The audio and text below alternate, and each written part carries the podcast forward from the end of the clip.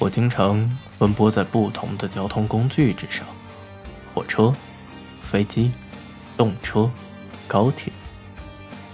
我总是往返于不同的城市之间，或是人来人往、灯红酒绿的大都市，或是古朴典雅、宁静悠远的小古镇。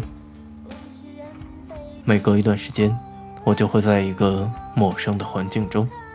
从一张陌生的床上醒来，我是试睡员。如果你是一名热爱旅游的人，或者你是一位经常出差的人，你会慢慢的发现，在你的差旅生活中，我的存在与你的舒适程度、愉快程度。紧密挂钩。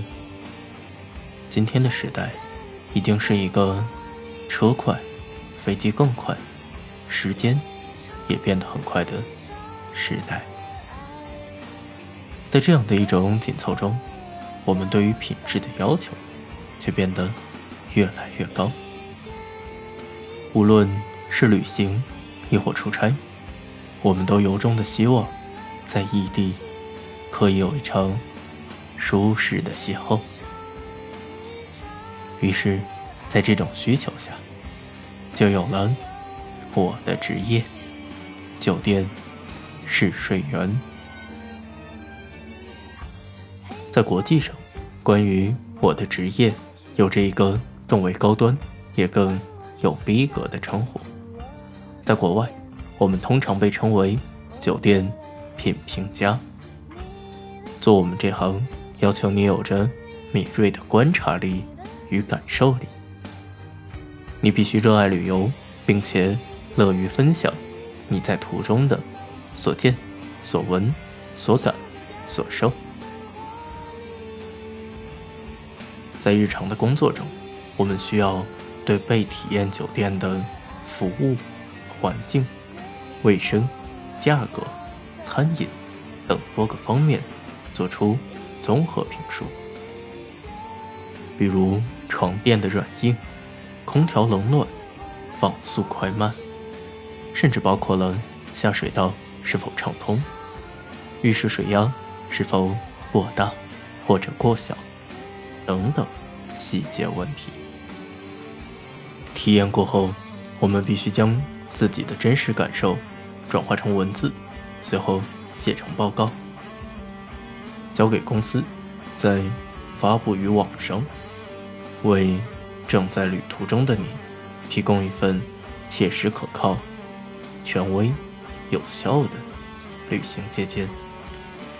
此外，在日常的生活中，我们还需要收发、回复用户的信件以及问题，不定期的接受媒体采访，维护个人博客，分享第一手。酒店图片或者宣传影片，在刚刚的叙述中，我已经向大家陈述了我的日常工作。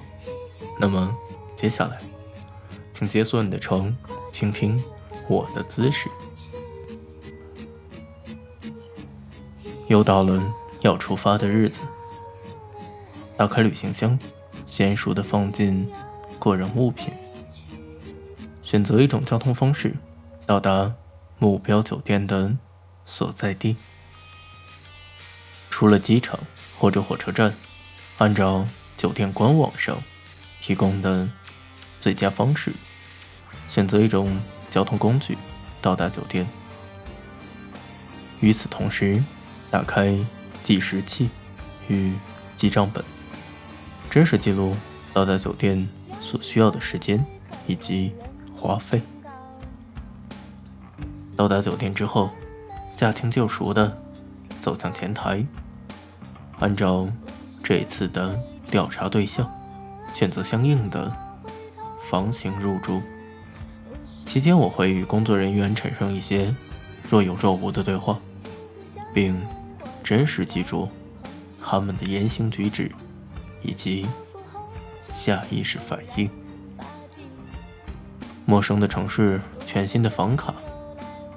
我拿着房卡走到房间，开门的一刹那，将是我一个全新的、相同又不同的夜晚。打开房间，插上电，我会像个间谍一样敲敲墙，测试墙体的隔音效果，同时打开鼻子。试试房间有没有什么异味，看看房间的角落，看看地毯是否干净，大致观察一下房间的摆设，这样可以帮我确定酒店设计人的品味。观察完外部环境之后，作为一名合格的试睡员，床。成了重点考察对象。一张设计合理又足够舒适的床，会给你的旅途带来一个完美的放松；而一个设计不合格，甚至不健康的床，则会让你身体更加疲惫，甚至出现病症反应。当然，首先是健康问题。仔细检查床上部件，看它是否做到了干净、整洁、清洁。随后测试床垫的软硬程度，并对其进行打分。聪明的床垫会主动迎合我们的身体，给自己的身体一个舒适的反应力。这样的一个反应力会使得我们的身体尽快的进入一种。放松的状态，对于缓解疲劳、促进睡眠，都是有着相当大的好处的。当然，对于睡眠而言，另外一个非常重要的就是枕头了。俗话说得好，高枕无忧。但在真实的生活中，只有足够舒适的枕头，才可以让我们真正做到无忧无虑的深度睡眠。在今天的酒店中，对于枕头已经有了详细的分类，在很多酒店中甚至提供了枕头菜单，根据菜单选择最适合您睡眠习惯的枕头。当然，作为一名职业的试睡员，我对于枕头的检查，不仅是要看它的舒适程度，还是要看它的内部结构。枕头的健康直接会关系到。我们的呼吸道健康，以及面部的卫生问题。观察完了枕头，自然就是被子。被子同样会影响到我们的肌肤健康以及呼吸道健康。良好的被子会让我们的身体感觉到舒适、安全，给我们提供保暖的同时，不会造成额外的压力。在初步体验完床上用品之后，我就要去体验旅行中另外一个必不可少的设施了，就是卫生间。一次舒适的沐浴，可谓是最快捷、最有效的消除旅行疲惫的方式之一。而影响沐浴舒适度的原因有很多，比如水流的大小、浴室的通风条件，以及。排水系统，这三个要素都至关重要。通风不好，会让你出现胸闷、气短，甚至晕厥的状态；而水流的大小，则直接会影响到你洗浴的切身感受。水流过大，会给身体造成负担，尤其是对中老年而言；而水流过小，不用说了，这是一件郁闷的事儿。当然。关注水流的同时，也必须关注地漏的畅通与否。